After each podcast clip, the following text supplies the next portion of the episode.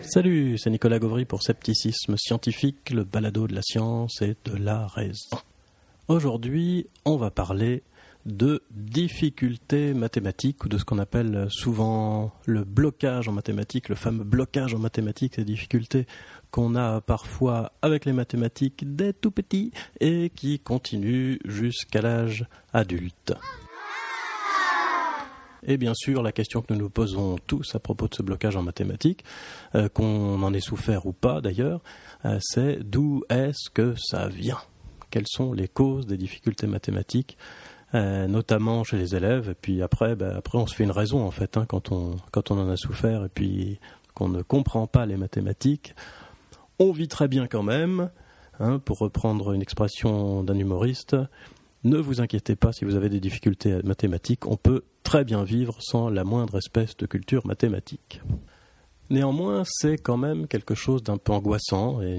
D'ailleurs, je dis angoissant et euh, j'en reparle tout à l'heure, mais les, psychologues ont même identifié quelque chose qu'ils appellent l'anxiété mathématique. Même des questionnaires spéciaux qui sont faits pour mesurer l'anxiété mathématique chez les élèves ou les adultes, puisqu'on retrouve cette anxiété également chez les enseignants, notamment les enseignants de primaire. Euh, voilà, une anxiété donc euh, liée à ce blocage en mathématiques, cette difficulté à comprendre les mathématiques, à apprendre les mathématiques. Et on peut se demander, c'est une question récurrente, d'où est-ce que ça peut bien provenir? Voilà, je me suis un peu intéressé à la question l'année dernière. Et puis, euh, ben, j'ai maintenant suffisamment de données pour vous dresser une sorte de panorama un peu peut-être décevant parce que vous allez voir, il n'y a pas vraiment de résultats qui amène une solution pratique. Mais enfin, voilà, un panorama des différentes études qui ont été faites depuis plusieurs décennies, même euh, oui, un demi-siècle facilement, euh, pour essayer d'identifier les difficultés mathématiques des élèves, ou plus exactement les causes de ces difficultés mathématiques. Alors d'abord, la première chose euh, qui, qui, saute aux yeux quand on fait un peu des recherches sur la littérature scientifique sur ce sujet passionnant, n'est-ce pas? Euh, C'est qu'il y a une impression de complexité, d'hétérogénéité, de, flou, alors impressionnant euh, concernant les recherches sur les difficultés mathématiques ou le blocage en mathématiques, certains disent le blocage, euh, ça part dans tous les sens. Et alors c'est assez difficile à résumer. Je vais, vous dire un peu pourquoi.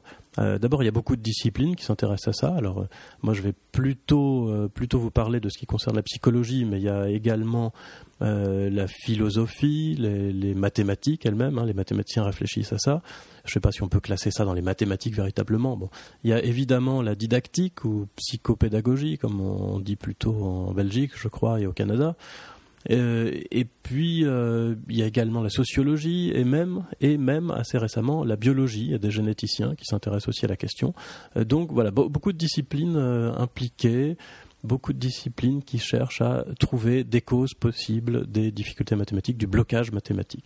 Moi, je vais plutôt m'orienter du côté de la psychologie. Je peux surtout vous parler de psychologie. Alors, j'écarte tout de suite un ensemble de théories. je ne suis pas là pour critiquer, ça vraiment c'est pas le thème de l'émission, euh, mais d'inspiration psychanalytique qui explique en gros euh, et en général, puisqu'il y a quand même euh, pas mal de littérature là-dessus, que les mathématiques ça renvoie à l'image du père, c'est la loi, je ne sais pas quoi, donc en, gros c'est oedipien, hein, si on n'aime pas les mathématiques plus ou moins, c'est un rejet de la loi et du père, bon alors c'est non seulement c'est vraiment une cause très hypothétique et supposée, mais en plus, ça n'amène absolument à aucune solution possible.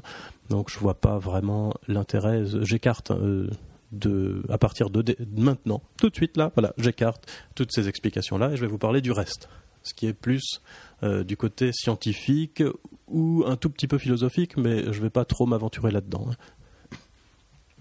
Alors pourquoi est-ce que le panorama des recherches concernant les causes et difficultés mathématiques est tellement confus? Donc je vous ai dit parce qu'il y a beaucoup de de domaines, de disciplines impliquées là-dedans.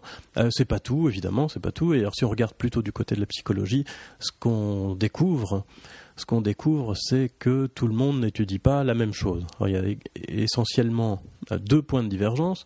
Le premier, c'est est-ce qu'on étudie les difficultés mathématiques, c'est en faisant une différence entre des élèves sans difficulté et des élèves avec difficulté. Est-ce qu'on étudie des difficultés qui sont pathologiques? Est-ce qu'on étudie des difficultés qui sont spécifiquement mathématiques, etc.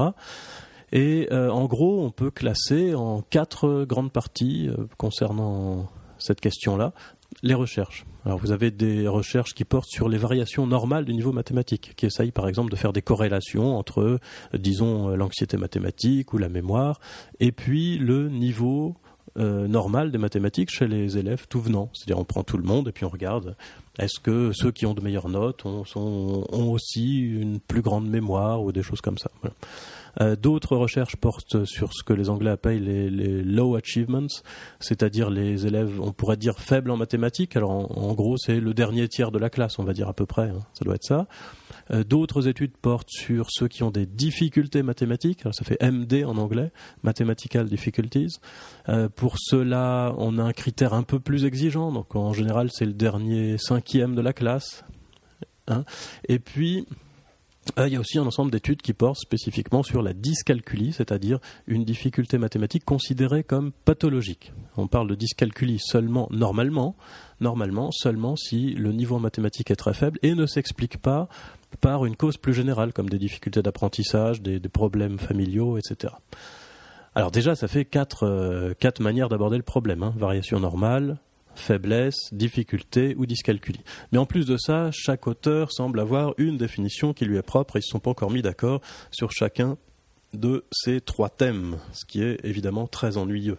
Pour prendre juste un exemple pour illustrer, en ce qui concerne les dyscalculies par exemple, du fait des différences de définition entre les auteurs, on a des estimations de la prévalence, c'est-à-dire le nombre d'enfants, d'élèves dyscalculiques dans la population, qui, vont de 1% de la population jusqu'à 12% de la population. Donc vous voyez qu'on a quand même une fourchette euh, plus que du 1 au décuple qui est quand même euh, un peu large et ça donne pas donc euh, une impression de, rigueur et de consensus absolu.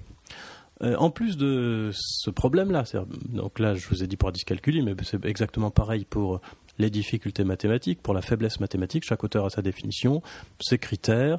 Euh, par exemple, euh, certains auteurs disent on ne peut pas parler de difficultés mathématiques si l'élève a des difficultés dans tous les domaines euh, scolaires.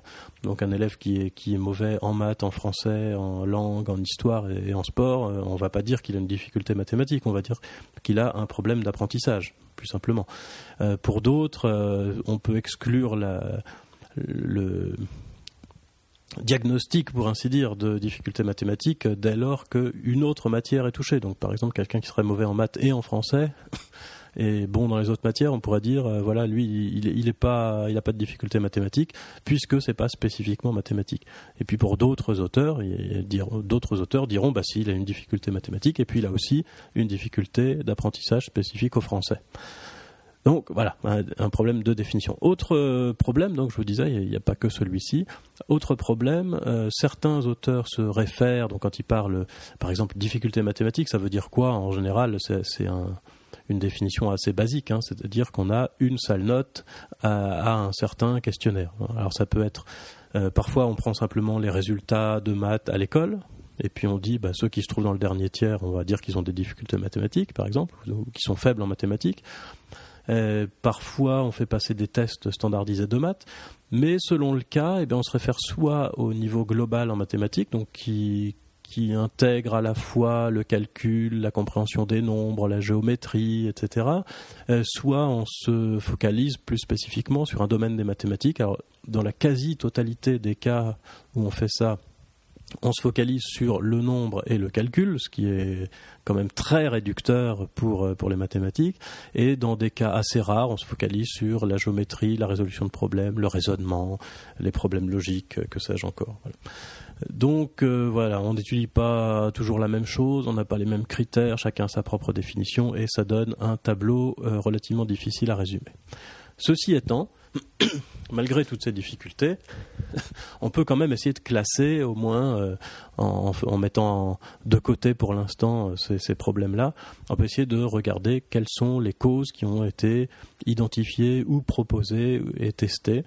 Euh, concernant euh, donc les difficultés mathématiques des élèves, euh, sachant que bah, dans certains cas on, on, fait référence à la géométrie, dans d'autres aux mathématiques en général, que parfois il s'agit de faiblesse mathématique, parfois il s'agit de dyscalculie, parfois il s'agit de difficultés mathématiques.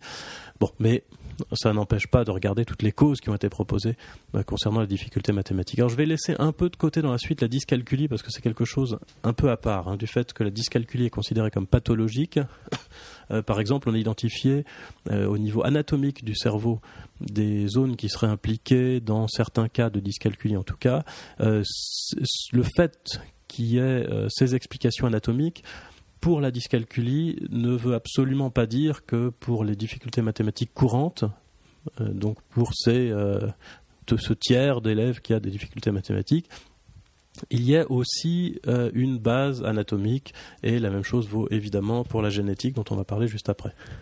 Donc comme la dyscalculie c'est un peu à part et c'est pas vraiment ça qu'on appelle le blocage mathématique dans la dans la population, dans, la vie courante. Hein, quand on dit un blocage en mathématiques, on parle plutôt de ce que les psychologues appellent une difficulté mathématique, une difficulté d'apprentissage des mathématiques. Alors, quelles sont les causes qui ont été proposées? Donc, et vous allez voir, il y en a eu énormément. Euh, pour essayer de les classer de manière assez grossière, le mieux est sans doute de faire référence à un thème qui a été inventé par les didacticiens, un thème ou un schéma, je ne sais pas comment on appelle ça, un concept. Le concept, on va dire concept, le concept didactique de triangle didactique. Ce que les didacticiens appellent le triangle didactique, euh, c'est simplement la séparation en trois des euh, composantes d'une situation d'apprentissage, à savoir le savoir, donc il y a euh, le côté mathématique pour nous, l'enseignant, et puis l'élève. Voilà, c'est les trois composantes, on pourrait dire, qui forment la situation d'apprentissage, ce qui se passe dans une classe. Et pour chacune de ces trois composantes, il y a eu euh, un, tas de, causes proposées aux difficultés mathématiques des élèves. Si on commence avec la moins psychologique, celle dont je vais parler le moins, parce que c'est philosophique, que je suis pas très au courant de ces choses-là, le savoir, le savoir, les mathématiques. Euh, ce qu'on peut, en étudiant, là, je vous fais vraiment de la philosophie naïve, hein, mais j'espère que ça résume euh, une, partie quand même des recherches sérieuses sur la question. Euh, les mathématiques sont une discipline très particulière à plusieurs égards et euh, en considérant les mathématiques comme deux objets séparés. Les didacticiens séparent en général, euh, très grossièrement, hein, ce qui concerne les mathématiques savantes. Ce qu'ils appellent les mathématiques savantes, c'est les mathématiques telles que les pense le mathématicien. Et alors, de ce point de vue-là, c'est une discipline, du point de vue savant, hein, les mathématiques sont une discipline très particulière, puisque c'est à peu près la discipline la plus ancienne, si on veut regarder les mathématiques savantes qui sont enseignées à l'école, au lycée, au collège, eh ben, on s'aperçoit que ça remonte à trois millénaires. Voilà, alors que la biologie, pour simplifier, on va dire que la biologie, ça commence avec Darwin, la biologie qu'on enseigne à l'école, et que la physique, ça commence à Newton. Donc une discipline très ancienne. Une discipline particulièrement abstraite. Ça doit être la seule chose qu'on apprend au collège et au lycée et à l'école qui, dans sa version savante, en tout cas, puisque c'est pas présenté comme ça à l'école, mais dans sa version savante, n'a aucun lien avec la réalité. Euh, la physique, ça a évidemment un lien avec la réalité, la biologie aussi, même la philosophie. On se pose des questions euh, au, lycée, euh, quand on fait de la philosophie en France, on se pose des questions qui nous touchent, des questions qui touchent notre quotidien. On se demande ce que c'est que la mort, la liberté, pourquoi on doute, voilà, ce, ce genre de questions qu'on aborde. Hein. Et puis également, pour toutes les autres disciplines, il y a toujours un rapport avec le réel qu'il n'y a pas avec les mathématiques. Les mathématiques, c'est aussi euh, une discipline particulièrement rigoureuse. Il y a pas, normalement, il n'y a pas d'approximation. Enfin, hein, je, je, dis ça de manière un peu simplifiée, bien sûr. Voilà pour les mathématiques savantes. Les mathématiques à enseigner, c'est-à-dire les mathématiques qu'on a transformées pour qu'elles soient enseignables aux enfants. il faut bien comprendre que c'est pas du tout la même chose.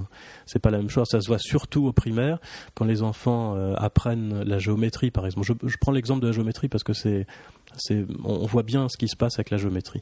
Pour enseigner la géométrie, au primaire, qu'est-ce qu'on fait? Alors d'abord, on oublie complètement que la géométrie, c'est pas seulement la géométrie euclidienne. C'est la, la, géométrie la plus simple, celle qu'on connaît avec les droites, etc. Ça, c'est la géométrie euclidienne. Il y a d'autres géométries.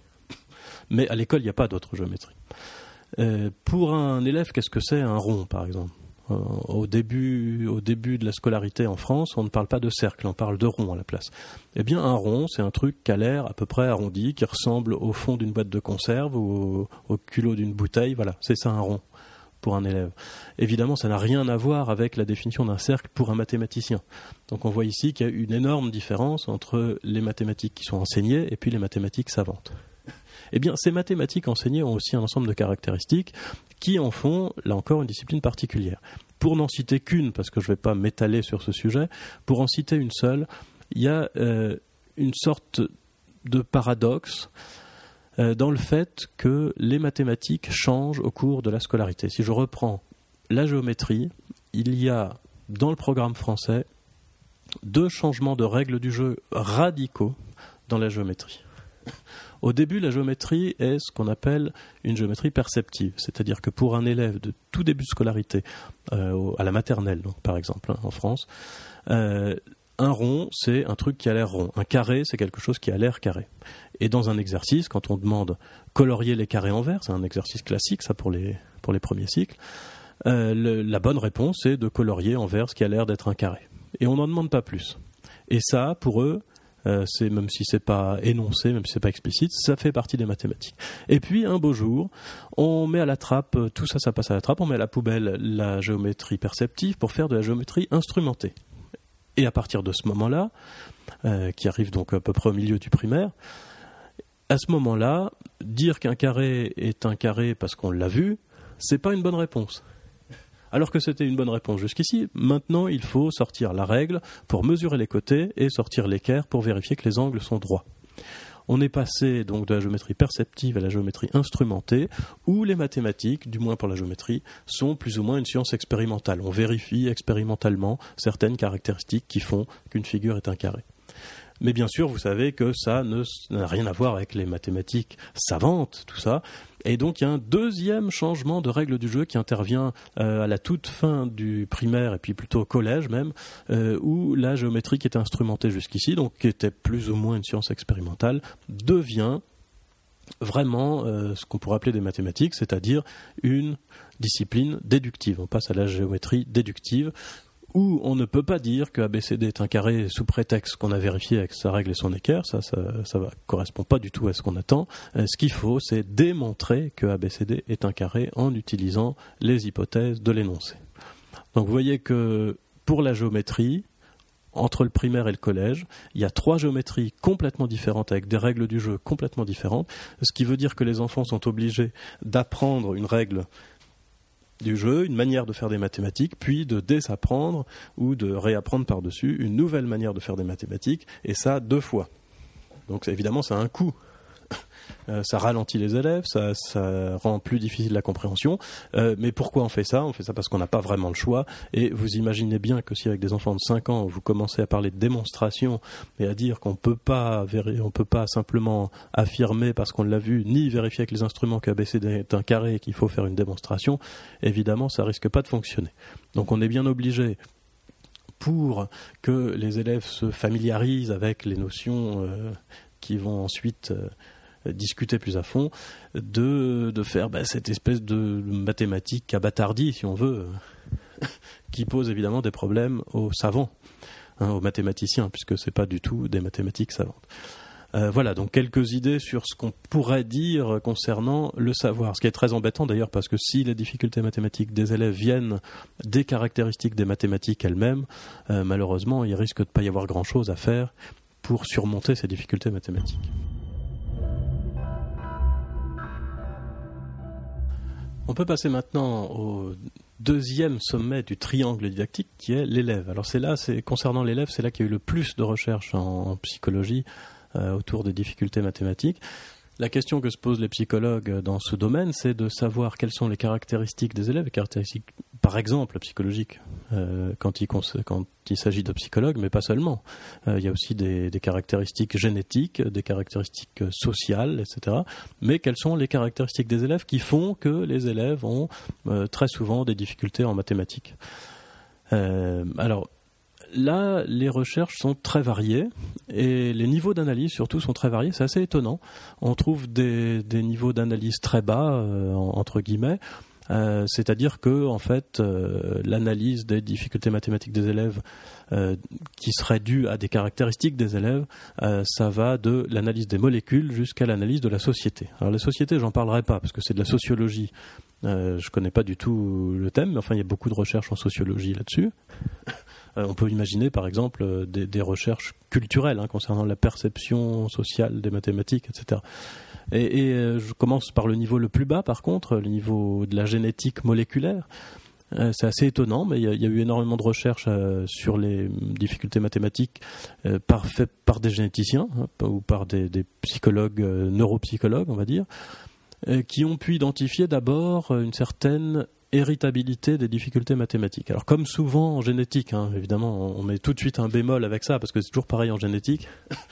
Euh, on fait des études absolument gigantesques portant sur des dizaines de milliers de sujets. On arrive à montrer qu'il y a un effet génétique ou une, part d'explication génétique aux difficultés mathématiques. Cette part est significative parce qu'on avait un, ensemble de données tellement énorme que que le moindre petit effet est visible, euh, mais la part de variation, euh, c'est-à-dire l'importance des facteurs génétiques, est très faible.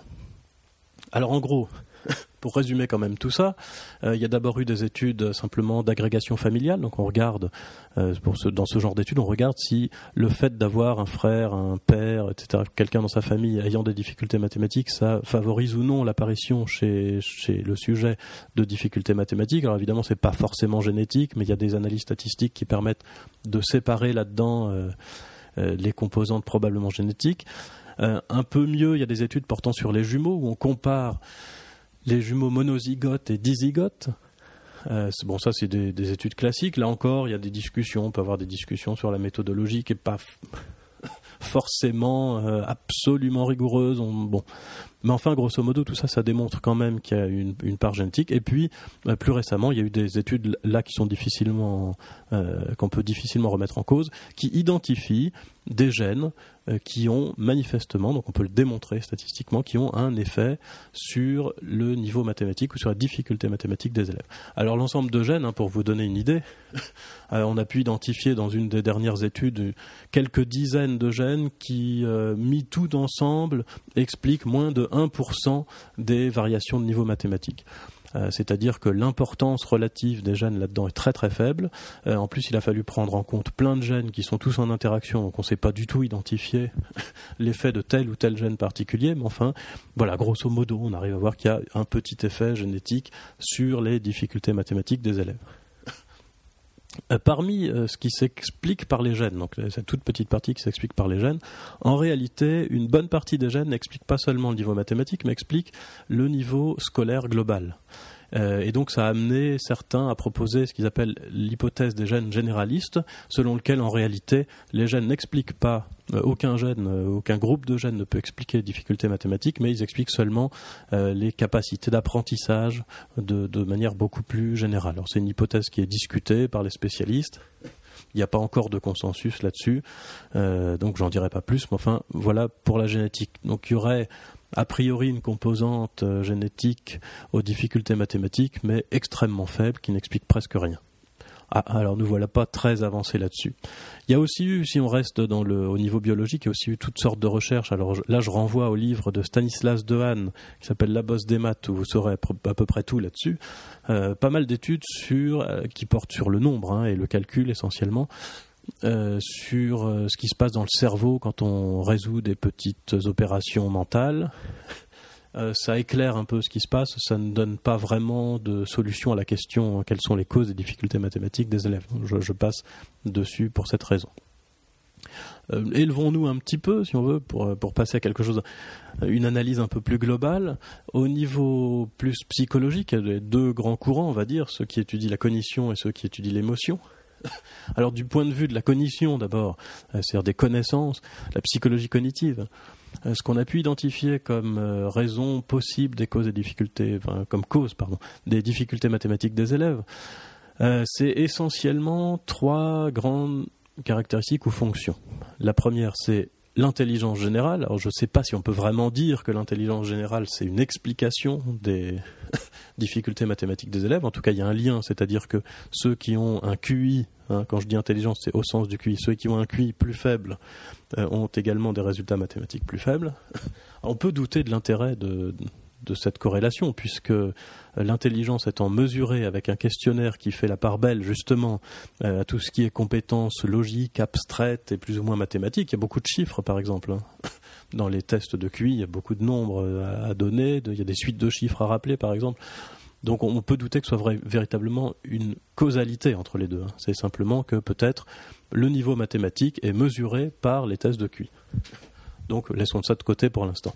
deuxième thème très souvent étudié par les psychologues qui font de la psychologie cognitive concernant les difficultés mathématiques, la mémoire de travail. Donc c'est la mémoire de travail, hein, pour ceux qui ne connaissent pas, c'est une espèce de mémoire à court terme qu'on a et euh, les, psychologues ont pu euh, remarquer que cette mémoire à court terme nous sert à la fois à retenir des éléments et à travailler dessus. C'est-à-dire pour, illustrer un peu ce que c'est. Hein. si on vous demande de retenir une suite de 5, 6 ou 7 chiffres, je vous donne les chiffres et vous devez les répéter juste après, euh, ça ne sera pas trop difficile. Par contre, si je vous donne une suite de 5 chiffres et que je vous demande de les répéter dans l'ordre inverse ou de les répéter mais dans l'ordre croissant, par exemple, ce sera beaucoup plus difficile parce qu'on suppose qu'il y a une espèce de capacité qui est cette mémoire de travail qui nous sert à la fois à retenir les chiffres et à faire les opérations qu'il y a à faire dessus, donc par exemple inverser ou mettre dans l'ordre. Et du fait que c'est la même capacité qui sert aux deux, eh bien on se dit si on doit faire une opération, ça va, ça va utiliser une partie de cette capacité qui va du coup euh, être réduite pour la composante purement mnésique. Et donc on retient moins de choses. Voilà ce que c'est que la mémoire de travail. Alors le lien entre mémoire de travail et niveau mathématique est très bien établi. Les élèves qui ont une mémoire de travail faible sont bien plus faibles en mathématiques. Alors on peut penser que c'est une cause possible euh, des difficultés mathématiques parce que, eh bien, en mathématiques, euh, la plupart du temps, il y a plusieurs, euh, plusieurs données du problème à retenir quand il s'agit d'un problème, et puis il faut traiter ces données en partie mentalement. Et que du coup la mémoire de travail, si elle est trop faible, peut être dépassée par ce problème. Voilà, la mémoire de travail, c'est quelque chose qui a été bien identifié. Le problème, c'est que quand on essaye de creuser un peu, c'est-à-dire de regarder quel composant de la mémoire de travail joue le plus, on s'aperçoit que visiblement ça dépend de l'âge, ça dépend également, et, de manière euh, en interaction, de la manière dont on a appris les mathématiques. Donc le, lien entre mémoire de travail et niveau mathématique est bien établi. Euh, par contre, le rôle spécifique des différentes composantes de la mémoire de travail est très difficile à éclaircir pour le moment. Toujours dans la psychologie cognitive, il y a un troisième thème qui revient très souvent, c'est celui de la métacognition. Ça, c'est un truc un peu à part, euh, peut-être intéressant, hein, et, d'ailleurs, ça, ça, fournit là pour le coup, euh, pour une fois, on a quelque chose d'intéressant du point de vue pratique, parce que la mémoire de travail, on ne sait pas trop la développer. Hein. Euh, le QI non plus, mais par contre, ça, oui, on sait.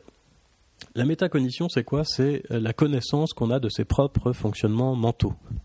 Donc par exemple, est-ce que je suis capable de savoir à l'avance si un problème est trop dur pour moi, euh, si je vais y arriver ou pas? Est-ce que je sais comment je fais pour réfléchir à un problème?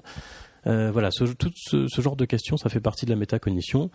Et plusieurs études ont montré, donc de, manière euh, maintenant à peu près indubitable, qu'il y avait un lien, mais malheureusement toujours relativement faible, mais enfin significatif quand même, entre le niveau mathématique et les capacités en métacognition.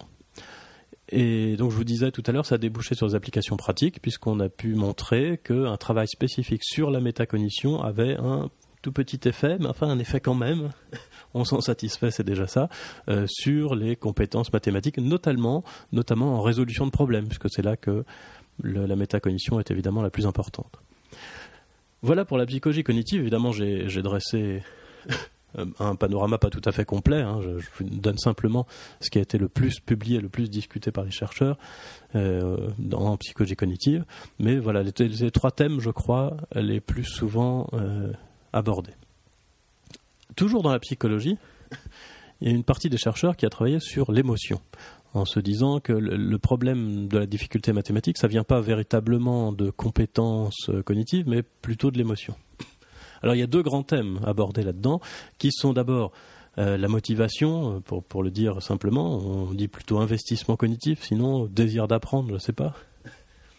Euh, donc ce thème, c'est simplement euh, l'étude de ce qui pourrait faire chez les élèves qu'on ait envie de faire des mathématiques. Et ça, c'est pas évident pour tout le monde. Vous avez pu vous en rendre compte. Tout le monde n'a pas envie de faire des mathématiques. Euh, alors on suppose que la motivation, l'envie de faire des mathématiques, ça peut expliquer une partie des difficultés. Et du coup, on a pensé pendant longtemps qu'une bonne solution, c'était de proposer des jeux mathématiques, parce que par le caractère ludique, ça allait intéresser les élèves, et que du coup, ils allaient euh, être plus investis dans les mathématiques. Les résultats sont assez étonnants, si d'un certain point de vue. Hein, c'est que d'abord le jeu, ça semble fonctionner, qu'effectivement, quand on organise des jeux mathématiques avec les élèves, le niveau a tendance quand même à augmenter, surtout chez les mauvais élèves, les faibles, hein, les plus faibles, ceux qui ont des difficultés mathématiques. Euh, mais par contre, ça ne semble pas jouer sur la motivation. On, pensait que ça allait aider les élèves en passant par la motivation. Finalement, ça semble aider les élèves autrement. On ne sait pas trop comment pour l'instant. Deuxième thème qui a, a un lien avec les émotions. Un thème très discuté, assez amusant, c'est celui dont je vous parlais dans l'introduction, l'anxiété mathématique. On a pu donc identifier, je vous disais tout à l'heure, une anxiété spécifique aux mathématiques. Certains élèves sont très angoissés à l'idée de faire des mathématiques, à l'idée d'avoir un devoir de mathématiques, à devoir répondre à une question de mathématiques, une, une espèce de peur. Euh, voilà, qu'on peut mesurer par des questionnaires maintenant qui ont été faits. Il y en a toute, une, toute une ribambelle de questionnaires qui mesurent l'anxiété mathématique. Euh, on ne sait pas trop, je crois, euh, résoudre le problème de l'anxiété mathématique, mais enfin, on sait le décrire et on s'aperçoit qu'il y a un lien. Alors là encore, comme pour l'intelligence, euh, je suis un peu dubitatif sur, sur la causalité qu'il peut y avoir entre les deux, puisqu'il me semble assez évident que si on a des difficultés en mathématiques, on risque d'être anxieux à l'idée de faire des mathématiques sans que l'anxiété soit la cause de l'échec, évidemment mais plutôt le contraire. Euh, donc je ne sais pas trop quoi penser de cette histoire-là, à part qu'il semble bien y avoir quand même une anxiété mathématique spécifique, et que même si l'anxiété n'est pas la cause des difficultés mathématiques, essayer de réduire l'anxiété mathématique, ça peut quand même avoir un effet bénéfique. Hein, donc c'est pas parce que la causalité n'est pas nécessairement dans le bon sens qu'on peut pas euh, jouer, euh, puisqu'on peut imaginer qu'il y a une sorte de cercle vicieux en quelque sorte. Hein. Vous êtes faible en maths, du coup vous êtes anxieux, et parce que vous êtes anxieux, vous ne savez pas réfléchir en mathématiques, et du coup vous réussissez moins bien. Ça c'est quelque chose d'assez classique quand vous êtes en train de résoudre un problème et que à chaque étape vous avez un énorme doute sur ce que vous avez dit parce que vous n'êtes pas sûr de vous et que vous êtes anxieux, etc., eh bien, euh, évidemment, ça rend la résolution du problème plus difficile. Voilà, là, un panorama à peu près. J'ai à peu près terminé pour ce deuxième sommet du triangle didactique qui est l'élève, euh, pour vous dresser un panorama des, thèmes, des, causes les plus souvent citées. Et donc on arrive maintenant au dernier, euh, ce sera un peu plus court, au dernier sommet du triangle didactique, à savoir l'enseignant.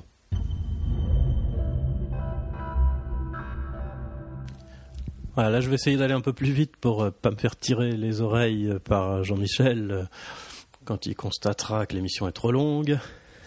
Donc très vite, mais de toute façon, je n'ai que de deux sous-thèmes à développer là-dessus. Donc concernant les enseignants, il y, a, deux choses qui ont été pas mal discutées par les chercheurs, notamment les psychologues essentiellement, mais également les didacticiens sont assez, assez prolixes sur ces questions. Euh, deux choses principales. La première, c'est l'anxiété mathématique dont j'ai déjà parlé, donc je, dis très brièvement, euh, du fait que l'anxiété mathématique semble très bien passer des enseignants aux élèves. Et donc, si vous avez un enseignant qui lui-même est anxieux avec les mathématiques, peu à l'aise, etc., euh, comme on l'imagine assez, assez facilement d'ailleurs, hein, mais ça a pu être vérifié, les élèves, du coup, sont également peu à l'aise, anxieux et peu sûrs d'eux. Ce qui peut évidemment poser des problèmes. Alors, c'est surtout vrai comme souvent, pour la majorité euh, majorité quand même, mais la majorité la plus faible des élèves. Seuls les très bons élèves sont pas sensibles euh, ou moins à l'anxiété mathématique des enseignants. Et le deuxième thème dont je vous parler, qui est un, peu plus en détail, euh, c'est celui des connaissances mathématiques et pédagogiques des enseignants. Il est évident qu'il faut avoir un certain nombre de connaissances pour enseigner correctement, à la fois des connaissances mathématiques et des connaissances pédagogiques, informelles, implicites, c'est-à-dire une connaissance de ce que les élèves sont capables de faire, de ce qu'est le programme, etc. Et toutes ces connaissances peuvent influencer évidemment l'apparition des difficultés mathématiques chez les élèves. ce qu'on a pu montrer, pour, pour dire très brièvement les choses, de manière assez finalement pas très étonnante, c'est que pour les niveaux les plus élevés, c'est-à-dire en France à partir du collège, et puis pour le lycée, et puis évidemment l'université, c'est que le niveau mathématique des enseignants n'était pas du tout un problème. En réalité, les enseignants sont suffisamment bien formés pour que même les moins forts en mathématiques n'aient pas de difficultés de ce point de vue-là et ne créent pas de difficultés mathématiques chez les élèves à cause de leur présentation des mathématiques. Euh, par contre, toujours pour le collège, le lycée et l'université, les connaissances pédagogiques, didactiques, la, capacité à, présenter les mathématiques comme il faut, à simplifier les mathématiques quand il le faut, à transformer les mathématiques, ce qu'en didactique on appelle la transposition didactique, à transformer les mathématiques savantes en mathématiques à apprendre, eh bien ça, oui, là, ça a un rôle essentiel dans l'apparition des difficultés mathématiques des élèves. si on se tourne maintenant du côté des élèves plus jeunes, donc pour le primaire en France, euh, là, le tableau est tout à fait différent et c'est le niveau mathématique, les, deux, hein, le niveau en pédagogie également, mais le niveau mathématique est très important. Et beaucoup d'enseignants donc sont probablement responsables de la difficulté, des difficultés mathématiques qui peuvent apparaître dans leur classe à cause d'un défaut de connaissances mathématiques. C'est assez triste à dire. Et alors, ça ne veut pas dire qu'ils soient mal formés, qu'ils connaissent rien. Euh, ils connaissent très bien le programme. Euh, le problème qui semble apparaître, c'est que si les enseignants connaissent bien le programme de mathématiques, ils ont quand même une structure de connaissances mathématiques sous-développée, on pourrait dire. Pour utiliser un terme peut-être un peu péjoratif, je m'excuse auprès de mes collègues du primaire. Euh, c'est dans le sens où, je précise hein, ce que je veux dire par là, dans le sens où il manque, c'est vraiment la caractéristique qui a été identifiée dernièrement comme, euh, essentielle, il manquerait dans euh, l'ensemble des connaissances mathématiques des enseignants du primaire, il manquerait des connexions, des liens entre les concepts mathématiques. Il y a des concepts mathématiques assez différents. Euh, pour prendre un exemple niveau plutôt université, euh, euh, vous savez peut-être, sinon vous l'apprenez, que certaines intégrales peuvent être considérées en fait comme des, comme des produits scalaires. Donc il y, aurait un lien entre le calcul intégral, disons pour simplifier, et puis le théorème de Pythagore, voilà pour faire simple. Hein. Et parfois on peut utiliser le théorème de Pythagore pour calculer une intégrale, qui a priori n'a rien à voir avec la géométrie. Voilà, ce genre de lien est déficient en quelque sorte par rapport à un expert en tout cas, par rapport à un mathématicien, chercheur en mathématiques, euh, chez pas mal d'enseignants du primaire. Au niveau pédagogique, ils sont plutôt largement meilleurs que les profs de collège et lycée, mais au niveau mathématique, ils ont ce problème de structure des connaissances. Et on a pu montrer que la structure des connaissances, si elle est déficiente, s'il manque des liens comme ça, eh bien, euh, ces liens vont également manquer chez la grande majorité des élèves. Seuls les meilleurs élèves, les têtes de classe, arrivent à recréer les liens par eux-mêmes. Et c'est donc ça, c'est très à la mode. Hein. Il y a tout un courant de recherche qui s'appelle Connections on Concepts, qui essaye d'étudier plus précisément euh, à quel point ce défaut de connexion entre les connaissances mathématiques et aussi entre les connaissances mathématiques et extra-mathématiques euh, est une cause de difficultés mathématiques chez les élèves. voilà, là je pense avoir fini mon panorama. Il est vraiment, vraiment temps que je me teste très bientôt. Donc juste une toute petite conclusion pour terminer. Vous voyez que finalement assez tristement, on a énormément d'hypothèses, plusieurs qui sont, qui sont vérifiées. Euh, certaines euh, qui peuvent déboucher sur des applications pratiques comme euh, l'effet de la métacognition. Donc je vous ai dit, on peut travailler sur la métacognition, ça aide un peu les élèves. On peut travailler aussi sur l'anxiété mathématique, ça aide un petit peu les élèves. On peut évidemment travailler sur l'enseignement des enseignants pour essayer de favoriser l'apparition de plus de liens, ce qui est très délicat parce qu'il faut bien voir aussi que euh, les enseignants de primaire enseignent toutes les matières. Donc c'est des gens à qui on demande d'être experts dans tous les domaines. C'est des gens qui doivent être experts en mathématiques, en français, en anglais, en histoire, en géographie, en sport et en musique. Alors évidemment, on ne peut pas leur demander d'être vraiment experts dans toutes ces matières. Ça, c'est une difficulté pratique euh, sans doute presque insurmontable, à moins de diviser le travail au primaire. Enfin voilà, des pistes en tout cas. Euh, toutes ces recherches débouchent quand même sur des pistes, hein, mais euh, le tableau est malgré tout relativement triste, vous l'avez vu, puisqu'on a énormément d'hypothèses, euh, énormément de théories et pas beaucoup de solutions, sauf des petites solutions, des patchs, quoi. Hein, on pourrait dire, c'est quoi l'expression On a beaucoup de sparadrap à mettre sur une jambe de bois. Voilà, j'espère vous avoir pas déprimé si vous avez un blocage en mathématiques et je vous tiendrai informé si j'entends parler d'une méthode révolutionnaire qui permet de surmonter toutes les difficultés mathématiques. Au revoir, à la prochaine, sceptiquement vôtre, comme dirait Jean-Michel.